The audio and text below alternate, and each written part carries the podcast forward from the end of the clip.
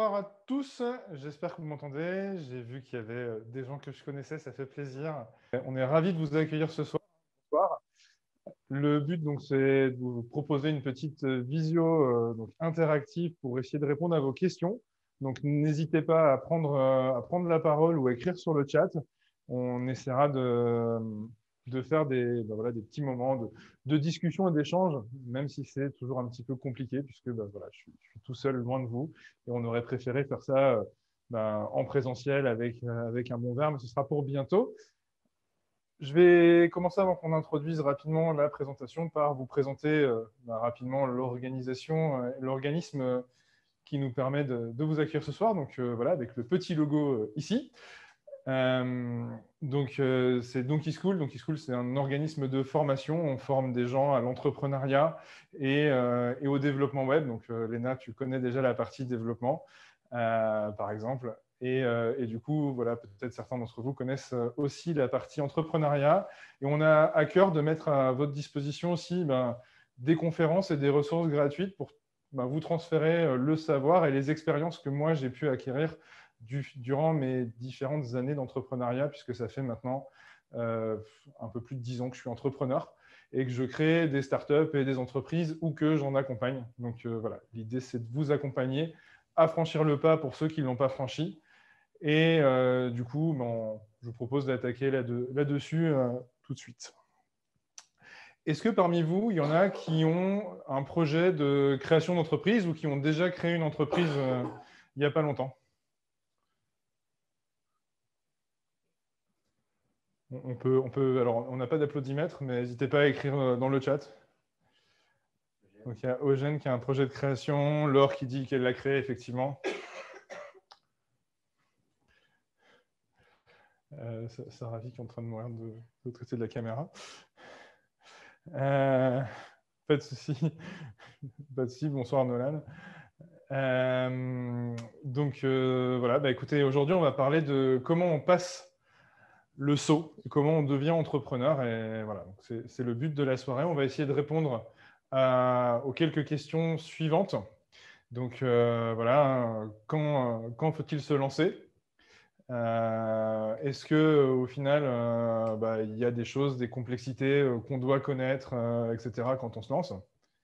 Donc, donc voilà, pardon, excusez-moi, j'ai un petit souci technique. Ce soir, c'est compliqué pourquoi je n'ai pas le retour? Quand faut-il se lancer? Euh, Comment est-ce qu'on évalue ses choix? Euh, Et puis, ben, quels sont les risques quand on est entrepreneur? Alors, premièrement, devenir entrepreneur, ça veut dire passer du statut de salarié au statut d'entrepreneur.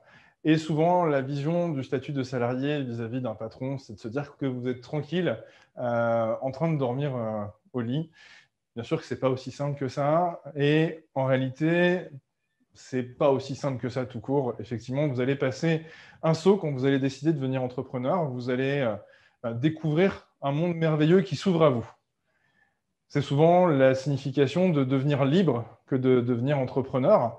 On va voir que, bah, pareil, euh, cette liberté, elle a un prix, mais elle est aussi bah, source de beaucoup de bonheur et de beaucoup de découvertes. Comment est-ce qu'on passe du coup du statut de salarié, presque tranquille dans sa petite boîte, au statut d'entrepreneur, au statut de, entre guillemets, celui dont on a l'image qui prend tous les risques, euh, qui est sympa en soirée, mais euh, qui dort jamais et, qui prend beaucoup, beaucoup de risques. Et bien déjà, il faut dédramatiser la chose. Se dire qu'au final, devenir entrepreneur, ce n'est pas un si grand saut, ce n'est pas une catastrophe, c'est un, un voyage, une expérimentation, et que les risques on le verra, ne sont pas euh, si énormes que ça. La première question qu'on a dû se poser, du coup, quand on, veut se lancer, c'est de se dire, bah oui, c'est pas le moment. En gros, je suis pas prêt, euh, j'ai mon enfant à garder, j'ai machin, etc. Euh, il faut que je déménage et tout ça. Et donc, en fait, c'est jamais le moment. Parce que ben, garder la situation dans laquelle on est, c'est une situation relativement confortable. Rester posé tel qu'on l'était, c'est au final très simple et très confortable il n'y a jamais de bon moment. Il y a presque que des mauvais moments pour se lancer. C'est le Covid.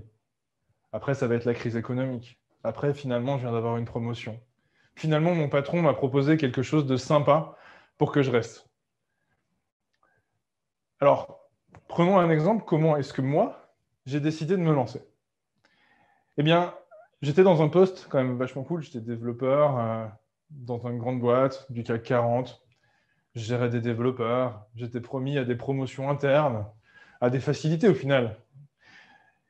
Et naturellement, ben, j'avais envie de créer des choses. J'avais ce besoin qui me démange et j'espère que c'est celui aussi qui vous démange et qui vous anime euh, à l'intérieur de vous. Et en fait, bah oui, on va, on va être confronté aux, problématiques de l'entrepreneuriat. Il va falloir se lancer, il va falloir trouver des contacts, etc. Mais on peut s'y mettre progressivement. Et c'est moi le choix que j'ai fait. C'est que j'ai commencé par créer mon statut auto-entrepreneur. Quand j'ai créé mon statut auto-entrepreneur, je me suis mis du coup dans une activité à côté de mon activité actuelle, ce qui me permettait de coder, euh, pardon, de coder, de développer, de coder la journée pour mon patron et de développer mon activité, mon entreprise le soir. Et en fait, ça, pour moi, c'est un bon moyen. Mais il existe plein de moyens, des moyens sur mesure pour vous. Euh, typiquement, on va en parler aussi, mais il faut de l'argent pour lancer une entreprise. Et l'entreprise à 1 euro n'existe pas. Mais on peut trouver les moyens d'avoir de quoi manger pendant qu'on crée une entreprise, pendant qu'on prend ce temps de créer l'entreprise. Ce temps que vous vous laissez, c'est un nombre de tentatives, un nombre d'échecs que vous allez essayer, et au final, un nombre de choses que euh, bah, vous allez pouvoir tenter. Du coup, quand on veut tenter son aventure entrepreneuriale, ben, il faut se laisser. Excusez-moi. une boucle. Euh, il faut se laisser le temps de, bah, tout simplement d'expérimenter les choses et de découvrir son entrepreneuriat. Et pour ce temps-là, bah, pareil, un des choix que j'ai fait quand j'ai monté ma deuxième boîte, puisque mon entreprise n'a pas marché et il a fallu retourner travailler, ça fait partie de la difficulté parfois, eh bien, ça a été de négocier une rupture conventionnelle. La rupture conventionnelle, c'est quelque chose que vous savez peut-être, vous ne savez peut-être pas, mais peut vous offrir, grâce à ceux qui ont cotisé au chômage, euh, du temps.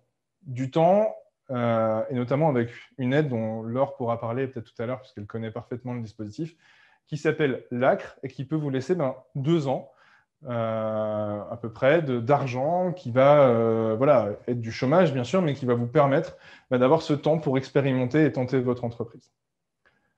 Dites-vous que quand vous allez devenir entrepreneur, vous allez vous trouver enfin libre. Vous allez être enfin libre de vos choix, enfin libre d'accepter de travailler pour ce client ou de ne pas travailler pour ce client.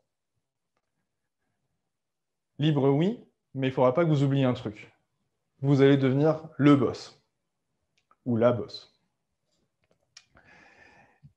Et en fait, ben, il existe plein de stratégies pour apprendre à piloter son entreprise, on l'a dit, quand on devient le boss, mais on devient le responsable, le responsable de ses choix. C'est souvent ce qui fait peur. Alors, on avait parlé euh, il, y a, 15 jours, il y a un mois maintenant, pardon, euh, dans une vidéo sur euh, la peur de se lancer, voilà, des différentes mécaniques de la peur. Vous pouvez toujours la consulter sur YouTube, sur le podcast, etc. Donc, on ne va pas refaire le pitch complet. mais voilà, il faut que vous vous laissiez du temps, mais il faut que vous ayez des objectifs. Aujourd'hui, quand vous êtes salarié, ben, vous avez des comptes à rendre à vous-même, euh, pardon, à votre patron. Quand vous allez devenir patron, vous aurez des comptes à rendre à vous-même, d'accord, ou à vos associés. Mais en tout cas, vous allez devoir euh, ben, vous rendre des comptes. Pas si catastrophique. Moi, des fois, je m'engueule avec moi-même, je me fais une réunion, on, se parle, après on redevient copains, moi et moi, et au final ça se passe. En revanche, si vous voulez que votre entreprise réussisse, il faut que vous ayez l'exigence qu'a votre patron vis-à-vis de vous-même aujourd'hui, en l'ayant vis-à-vis de vous-même sur vous-même. Et donc, il va falloir que vous ayez des métriques, que vous alliez relever des informations et que vous vous donniez des objectifs. Des objectifs annuels, mensuels, à la quinzaine, avec bah, l'idée de mesurer, de mesurer les progrès que font votre entreprise. Typiquement, aujourd'hui, quand on, accompagne le, lancement de Donkey School ou le lancement de, nos clients, on les aide à mettre en place des KPI, Les KPI, c'est des Key Performance Indicators, désolé pour mon accent anglais, euh, qui euh, vont vous indiquer au final si votre entreprise, elle va dans le bon sens ou dans le mauvais sens. C'est grâce à ces courbes-là et ces analyses-là que vous allez pouvoir vous dire, bah, au final, je suis de plus en plus rentable. Prenons des exemples. Quand vous créez une entreprise qui va faire de la vente en ligne, vous allez, euh, vendre des bouquets de fleurs, par exemple. Bien, ce qui est important, c'est de mesurer que à la saison où normalement on achète des fleurs, les gens achètent des fleurs. De mesurer que vous allez en vendre de plus en plus, c'est-à-dire que votre chiffre d'affaires augmente. Ça veut dire que votre communication, votre connaissance, elle se fait et elle va dans le bon sens. Vous allez mesurer que euh, vous avez de plus en plus d'abonnés, etc. Et ça, c'est hyper important parce que les mesures de ces KPI, au final, de ces suivis, vont vous dire si vous êtes en train d'exécuter correctement votre entreprise ou pas. Et c'est grâce à ces chiffres-là que vous allez pouvoir changer votre entreprise. Souvenez-vous que l'entreprise et au final le projet que vous allez faire ne sera pas le même le premier jour que le dernier jour de l'entreprise, même au milieu de l'entreprise. Au final, une entreprise, une société, un projet que vous créez, vous allez vouloir le transformer, le modeler tout autour. C'est un petit peu comme un enfant. Quand vous l'avez, vous faites un enfant, vous dites ah tiens, il sera cosmonaute ou il sera pilote de voiture parce qu'il joue aux voitures. Et euh, bah non, enfin on le sait tous. C'est pas parce qu'il a joué une fois à la dinette qu'il sera cuisinier. Et si je prends euh, Donkey Code par exemple, la, création de, Donkey Code s'est faite euh, à l'origine, donc Donkey Code, c'est la maman de Donkey School, euh, c'est faite par une entreprise où c'était une agence de dev, et on faisait du dev, et on faisait tout. Genre, quelqu'un nous en demandait, on disait c'est de la technique et on va le faire. Et un jour, j'ai analysé les KPI de l'entreprise et je me suis dit, ben non, c'est pas les bons. C'est pas les bons, on est en train de perdre de l'argent. On travaille comme des forçats travaille 70 euh, heures par semaine. Voilà, c'est top. Génial, on dort pas. On est moins payé que sa femme de ménage. Et pourtant, ben, on ne gagne pas d'argent. N'est pas qu'on ne gagne pas d'argent, on a des clients, hein. ils viennent et ils sont contents de nos services. Et en mesurant au final ce qui marche et ce qui ne marche pas, donc les fameux KPI dont je suis en train de vous parler, ben, on peut pivoter son entreprise. On peut la transformer en quelque chose qui est rentable. Et au final, on a bébé, en un enfant qui va grandir et qui ressemblera davantage à presque ce qu'on avait espéré sans jamais oser le dire. Et donc, c'est vraiment l'objectif, c'est d'avoir des KPI et des mesures. Vous devez donc également, à côté de cela, avoir une roadmap. Une roadmap, c'est une feuille de route. Vous devez prévoir que dans six mois, vous espérez en être là. Le but, ce n'est pas de se flageller, c'est déjà de se dire, ben, si on n'est pas là, ben, on n'est pas bon. Si on n'est pas là, on n'a pas mis les moyens ou on n'a pas mis les accords suffisants, ou on ne sait pas suffisamment parler, donc il faut qu'on ajuste la roadmap, il faut qu'on en tire des conclusions. Ça évite d'être dans un projet où on va rester pendant six mois à ben, juste essayer de cravacher, de se dire vas-y, j'ai fait des rendez-vous, etc. Le temps passe très vite on ne s'en rend pas compte. En fait, quand on est entrepreneur, on ne se rend pas compte que bah, la semaine dernière, euh, c'était la semaine dernière. En fait, on a l'impression que c'était hier, voire même il y a une heure. Euh, et du coup, si on n'a pas cette roadmap, si on n'a pas cette rigueur avec nous, qu'a notre patron au final quand on est salarié, eh bien, on va risquer de louper des phases. Et ces phases, qu'on peut louper, ben, elles peuvent nous coûter très cher. Alors qu'en fait, si vous vous collez à votre roadmap, vous aurez la capacité de vous assurer que vous êtes au bon timing, au bon endroit, au bon moment, etc. Le dernier point qui est important avant de, se lancer, c'est d'avoir un peu d'argent. Vous aurez certaines personnes qui vont prétendre qu'on peut lancer une entreprise à 1 euro. C'est complètement faux. Vous pouvez déposer un capital de 1 euro sur votre société. On pourrait parler, un de ces cas, du, statut, etc. Est-ce que c'est bien de déposer un euro de capital ou pas un euro de capital? La réponse est un euro de capital, c'est ridicule. Ça veut dire qu'en fait, quand vous avez 50 centimes, vous déclarez en faillite. Euh, ça veut dire qu'en fait, j'étais mal barré déjà. Ce n'est pas très rassurant. Mais en fait, ça ne sert à rien non plus de lancer une boîte à 10 000 euros. 1 000 euros, c'est euh, amplement suffisant. Mais c'est cool. J'ai mis mon capital, je l'ai bloqué, je l'ai mis à la banque, etc. Mamie m'a prêté mes, mes, 1 euro ou mes 10 euros pour lancer ma boîte. Mais ça ne va pas suffire. Il va falloir que je crée un site internet. Il va falloir que, au final, j'aille euh, chercher des éléments, chercher euh, de l'argent, chercher des clients. Et donc, toutes ces démarches vont me prendre du temps, vont me nécessiter d'acheter un ordinateur, par exemple, de payer ma connexion Internet, de payer mon électricité. Et donc, c'est important de prévoir un peu d'argent pour ça. En revanche, c'est vachement plus sympa quand ce n'est pas le nôtre. Dépenser son propre argent dans une entreprise, c'est une des conneries que j'ai faites dans une de mes premières boîtes. Pourquoi Pourquoi c'est une connerie? Ben, En général, on a tous tendance à se dire Ouais, mais si c'est l'argent de mamie, de papy, euh, c'est gênant, je suis obligé de le rembourser. C'est vrai que c'est papy, mamie, c'est compliqué. Mais si c'est l'argent d'un autre entrepreneur qui a mis et qui a pris un peu de quelque part dans votre société, ben, d'un seul coup, c'est vachement moins compliqué. Parce que, en fait, du coup, cet entrepreneur, il est entrepreneur, donc il accepte de prendre le risque de les perdre. Et puis vous, c'est pas le vôtre. Et donc même si vous dites ah oui, mais il va falloir que je le rende, etc. J'ai vachement peur et tout, on s'en fout en fait. On est tous des égoïstes. L'être humain est un égoïste. Moi perso, je préfère perdre l'argent de quelqu'un d'autre que de perdre le mien. Mon banquier préfère d'ailleurs que je perde l'argent de quelqu'un d'autre que de perdre le mien. Même si en vrai, bien sûr que je préférerais le rembourser et que je préfère rembourser mamie. Mais euh, c'est en vrai, quand vous allez dépenser votre argent, à chaque action que vous allez faire, vous allez trembler.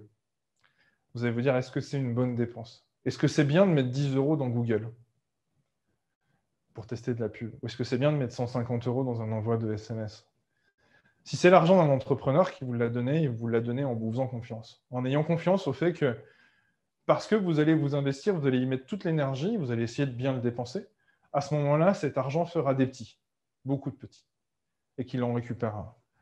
On parlera un de ces quatre, euh, bah, c'est dans 15 jours, on en parlera tout à l'heure, mais dans 15 jours, on va parler de levée de fonds, et on, verra que, bah, au final, pour lever des fonds, le meilleur moyen, c'est de prouver qu'on va de donner confiance, au final, de donner confiance à l'investisseur, de lui dire, tu as vu, moi, je suis capable de te faire gagner du cash.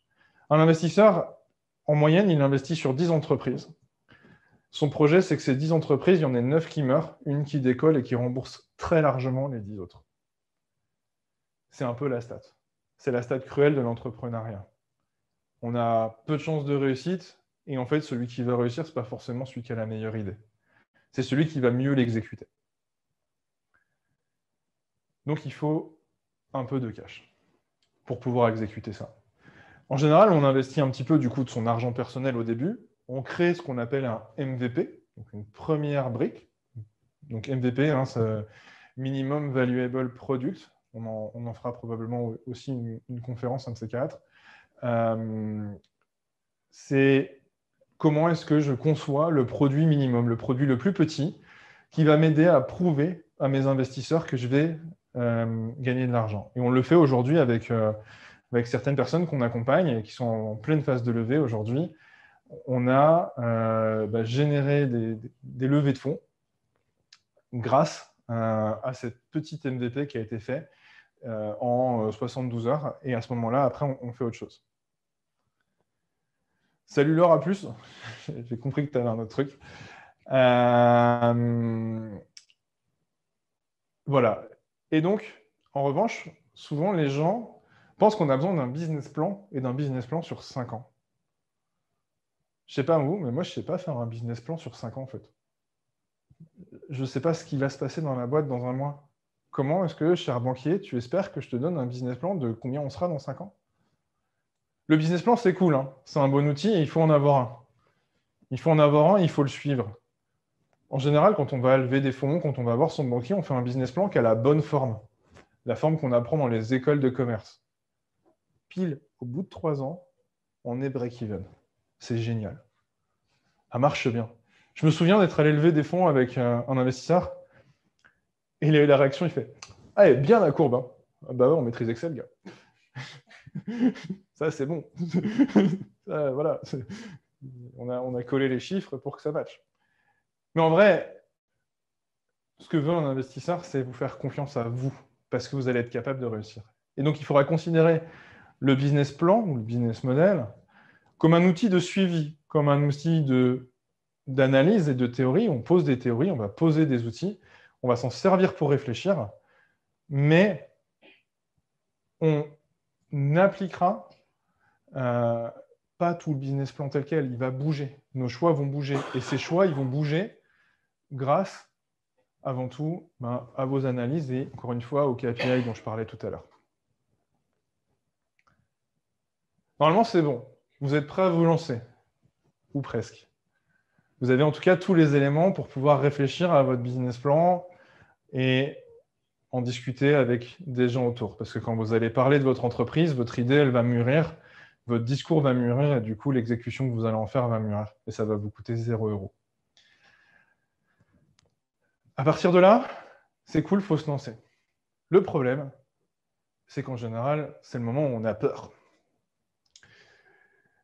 Alors, j'ai vérifié sur Wikipédia, les T-Rex n'existent plus. c'est clair, euh, c'est éteint. Donc, comme vous ne risquez pas de voir un T-Rex dans l'arrière de votre bagnole, vous ne risquez plus grand-chose. Ça ne veut pas dire qu'il n'y a aucun risque quand on se lance en tant qu'entrepreneur. Bien sûr qu'on peut risquer de perdre sa mise de départ. Mais ce n'est qu'un petit risque, parce qu'il faut mesurer à qu'est-ce qu'on y gagne. Bien sûr qu'on ne crée pas une boîte euh, au départ. Voilà, on ne commence pas par commencer à créer une boîte, à mettre beaucoup d'argent dedans. On va essayer, tester son idée, en parler à d'autres et voir s'il y a des gens euh, qui résonnent à ça. En général, les gens, ils conçoivent un, premier risque, ils disent ah, Mais je risque de me faire piquer mon idée. Ok, gars. Euh, règle numéro un de l'entrepreneur il y a deux raisons pour lesquelles ton idée, personne ne l'a fait. La première, tu ne sais pas faire une recherche sur Google. D'accord? La deuxième, euh, c'est une idée de merde. Ça veut dire quoi de ne pas faire une recherche sur Google? Bah, C'est facile. Prenons une entreprise, Twitter. Tout le monde connaît normalement Twitter ici. Twitter, vous allez me dire, mais non, mais c'est quelque chose de révolutionnaire. Ça n'existait pas avant. S'ils en avaient parlé, euh, tu te rends compte, tout le monde l'aurait fait. Ouais. Alors, remontons à l'époque de l'Antiquité la Grèce. Il y avait des mecs qui venaient au milieu d'une place publique et qui hurlaient ce qu'ils voulaient. Et puis ceux qui voulaient venir, euh, ben, ils venaient l'écouter. Un petit peu comme vous ce soir, vous êtes venus à la conférence, vous m'écoutez, je ne vous ai pas attaché. Euh, a priori, vous êtes heureux d'être là et donc vous êtes heureux de me suivre. Bah, Twitter, c'est la même chose. Vous allez suivre un mec et il va dire ce qu'il veut sur son compte Twitter et ça apparaîtra sur votre mur. Ça existait aussi de manière numérique à l'époque, on appelait ça des forums, des chats, etc. La seule chose qu'a fait Twitter, c'est dépoussiérer le truc. La seule. C'est aussi ce qui fait qu'après, il y a des gens qui pensent qu'ils peuvent refaire un copycat de Twitter en un quart d'heure. Euh, alors techniquement, c'est pas. Pourquoi pas Vous aurez un truc qui va marcher, qui va afficher un chat. Hein. Euh, sauf que bah, non, c'est pas ça Twitter. C'est toute l'exécution l'exécution, la capacité à ramener des entreprises, la capacité à créer un business model beaucoup plus profond. Et ça, c'est la différence entre parler de son idée pour mûrir son exécution et puis ben, donner directement euh, le code, les clés, le fonctionnement et tout ce qu'il y a dans l'entreprise.